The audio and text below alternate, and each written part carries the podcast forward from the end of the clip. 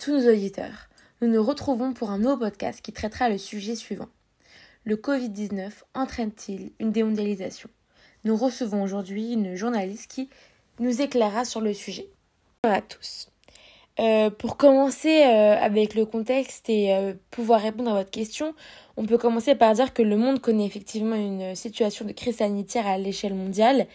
La pandémie du Covid-19 a commencé en Chine, dans la province de Hubei à Wuhan, en décembre 2019, avant de s'étendre au reste du monde au début de l'année 2020.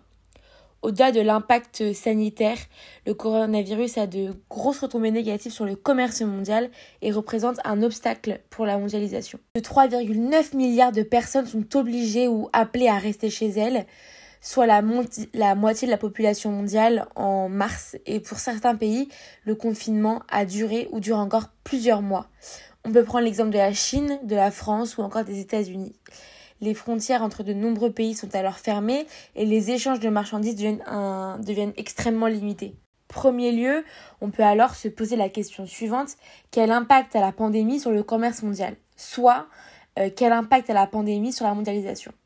On peut rappeler tout d'abord que la mondialisation est un phénomène d'ouverture des économies nationales sur un marché mondial, entraînant une interdépendance croissante des pays. Le coronavirus est en effet une menace pour la mondialisation. Euh, on peut citer euh, le journaliste du Monde Marc Bettinelli. Les économistes prédisent une chute inédite de l'économie mondiale. Effectivement, l'économie mondiale est mise face à une situation extrêmement rare car elle connaît un choc d'offres euh, dû, à la fermeture de très nombreuses entreprises et ou qui tournent au ralenti. Euh, l'industrie est donc affaiblie et de nombreux secteurs sont à l'arrêt.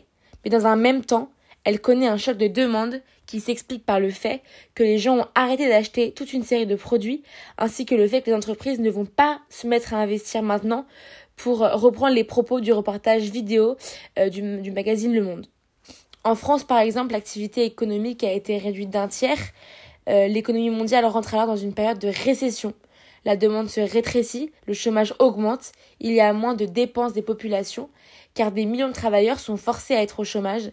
De plus, les dépenses publiques euh, pour aider euh, ces populations euh, sont augmentées, alors l'activité économique forcément diminue.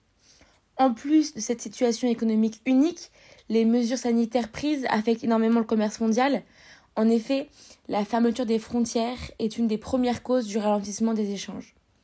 Alors, la question qu'on peut se poser maintenant est la suivante.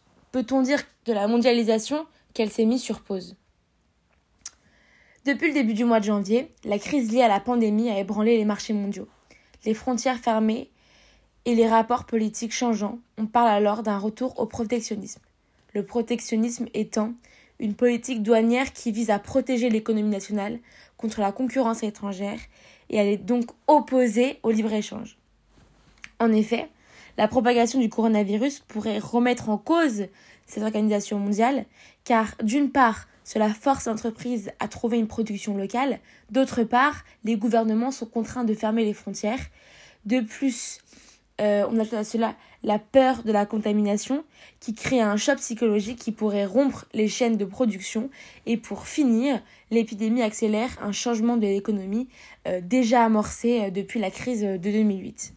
Frédéric Méran, professeur de sciences politiques et directeur du Cerium euh, Université de Montréal, euh, dans le journal le Balado spécial Covid-19, euh, c'était un podcast, une des conséquences du Covid-19 serait, selon lui, la démondialisation.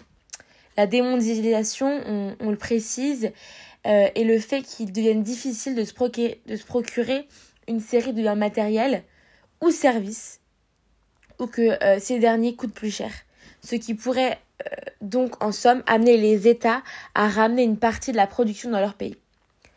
Les investissements directs à l'étranger vont chuter et les importations et exportations vont diminuer sur le long terme, selon euh, Frédéric Méran toujours. Les conséquences économiques seront très importantes pour l'économie mondiale, surtout pour les secteurs fondés sur la, la mobilité des personnes et la mondialisation est menacée. On parlerait alors d'un retour vers l'État territorial, pour principale cellule économique, soit une forme de démondialisation. S'interroger sur le fait euh, que l'on puisse appeler cela une crise de la mondialisation. C'est justement le journal anglais euh, The Economist qui a pour titre euh, Goodbye Globalization, soit Au revoir la mondialisation, qui soulève cette question. Est-ce une crise ou même la fin de la mondialisation? Selon cet article que je cite, les mesures de confinement récemment prises dans le monde entier ont entraîné une fermeture des frontières et une forte perturbation du commerce qui pourrait interrompre la grande période d'intégration des économies entamées dans les années 1990. En prenant l'article de Courrier International, qui justement reprend l'article issu du journal The Economist, euh, on précise que la vision du journal est viscéralement libérale. Je cite euh, le Courrier International. Euh, viscéralement libéral, l'hebdomadaire n'a aucun doute, en contribuant à faire des voyages et des, migrations une question politique, en poussant à l'autosuffisance, la pandémie va affaiblir la reprise, rendre l'économie plus vulnérable et favoriser la propagation de l'instabilité politique. Ce sont les propos euh, du journaliste de The Economist. Ce qui démontre que certains économistes euh, vont jusqu'à parler d'une fin du système libéral et donc de la mondialisation due au Covid-19 toujours. Euh, pour illustrer ces propos, on peut prendre quelques exemples. Euh, les, répercussions de cette crise sanitaire sur les rapports entre les USA, les États-Unis et la Chine, et le bras de fer engagé entre ces deux puissances, qui ne fait qu'augmenter les tensions dans, la guerre commerciale qui s'était installée entre ces deux États auparavant. En 2018-2019, avec la hausse des taxes, etc. Euh, on peut également prendre comme exemple la France et ses nombreux grands groupes de luxe, euh, par exemple, tels que LVMH, euh, qui virent leur activité quasiment cessée, l'import-export devenant extrêmement restreint. On peut parler des conteneurs qui sont un des plus grands objets de la mondialisation, qui la représentent au mieux, qui sont pour l'instant quasiment assurément dus au fait de l'épidémie, de la pandémie mondiale et du respect des gestes barrières, on essaie de stopper l'épidémie, en tout cas de la ralentir, ce qui fait que les, l'import et l'export, le commerce mondial devient extrêmement restreint. Bien que celui-ci commence à reprendre petit à petit. On peut alors quand même modérer nos propos en prenant, euh, en relatant plus les propos d'un article du journal Slate, euh, Slate France, qui d'une part a comme titre Le coronavirus n'aura pas le la peau de la mondialisation, mais on peut également le citer. L'épidémie due au coronavirus sonne comme une nouvelle crise de la mondialisation, mais en conclure que l'on doit aller vers la démondialisation n'est pas forcément une bonne idée. Alors on peut, on, peut en comprendre que l'idée générale de cet article est bien de démontrer que, le, que bien que la mondialisation connaisse une crise due au Covid-19, il n'est pas pour autant nécessaire et par ailleurs peu recommandé d'aller vers, d'aller vers la démondialisation. Euh, alors on, on, peut enfin se poser la question comment éviter cette démondialisation? On peut alors encore citer Marc Bettinelli du journal Le Monde. Euh, l'urgence pour éviter que le monde connaisse une crise de la mondialisation et de soutenir la demande. Donc afin de casser le piège de la spirale récessionniste, tout en évitant le risque d'inflation, ce qui risque d'être compliqué. Alors une réponse synthétique euh, qui nous permettrait de répondre à la problématique posée qui est, je le rappelle, euh, le Covid-19 entraîne-t-il une démondialisation? En faisant la synthèse des différents articles, podcasts, émissions radio et vidéos visualisées sur le sujet, on peut apporter la réponse suivante.